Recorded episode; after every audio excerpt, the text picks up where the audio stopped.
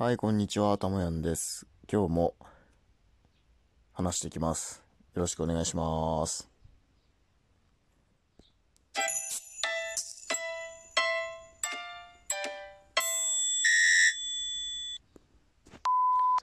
はい、今日はですね、ちょっとあの、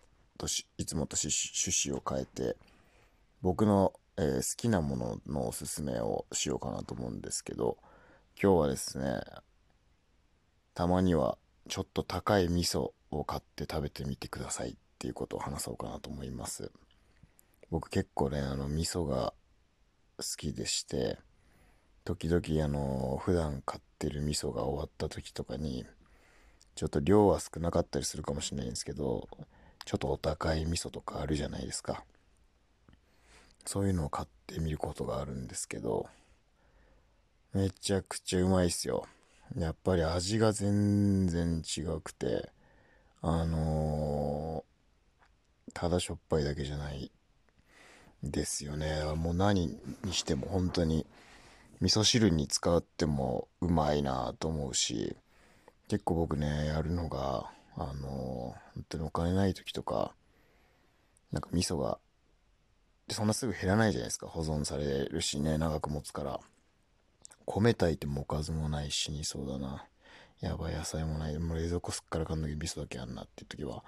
もうご飯持って、弁当とかもう梅干しの感覚で真ん中に味噌ぶち込んで、で、弁当で持ってって味噌と米で食ってましたけど、うまいんですよ。ちょっと騙されたと思ってやってみてほしいぐらい、本当にうまいのです。うまいのです。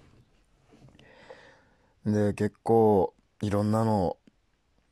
ちょこちょこ食べてみたりするんですけど、本当にメーカーさん作ってる味噌蔵によって味が違うので、ぜひね、あの、木の樽で作ってるようなメーカーさん、老舗のメーカーさんがあるんですけど、そういったところの天然醸造系のね、しっかり醸造させた、発酵させた味噌ですね。なんかね、2年かかる ?3 年かかるんだけ？ど、それぐらい年数かかるんですって、ちゃんと昔ながらの作り方だと。やっぱね、コクが違いますよ。本当に。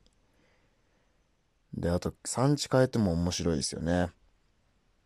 基本はね、みんなあの米味噌ですけど、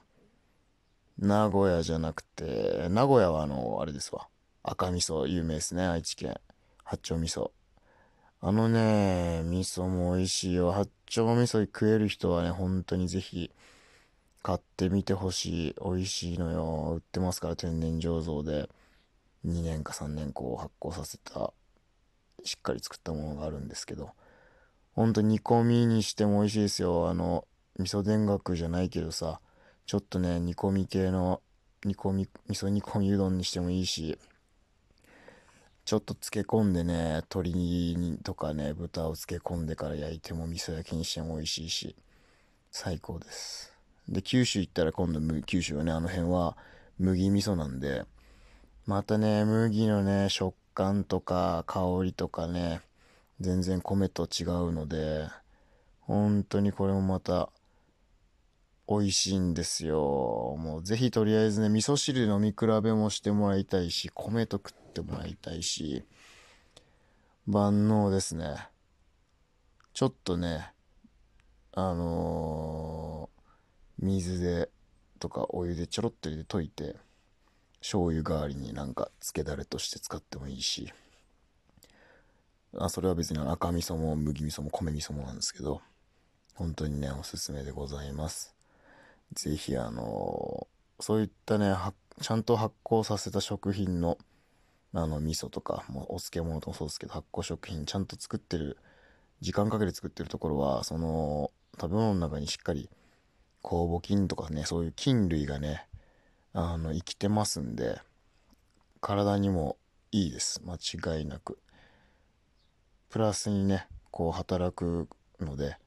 ぜひぜひ、あの、美味しい味噌たまには買ってみて、食べてみてください。悪いものではありませんので、おすすめです。今日はおすすめの話でした。では、失礼します。バイバイ。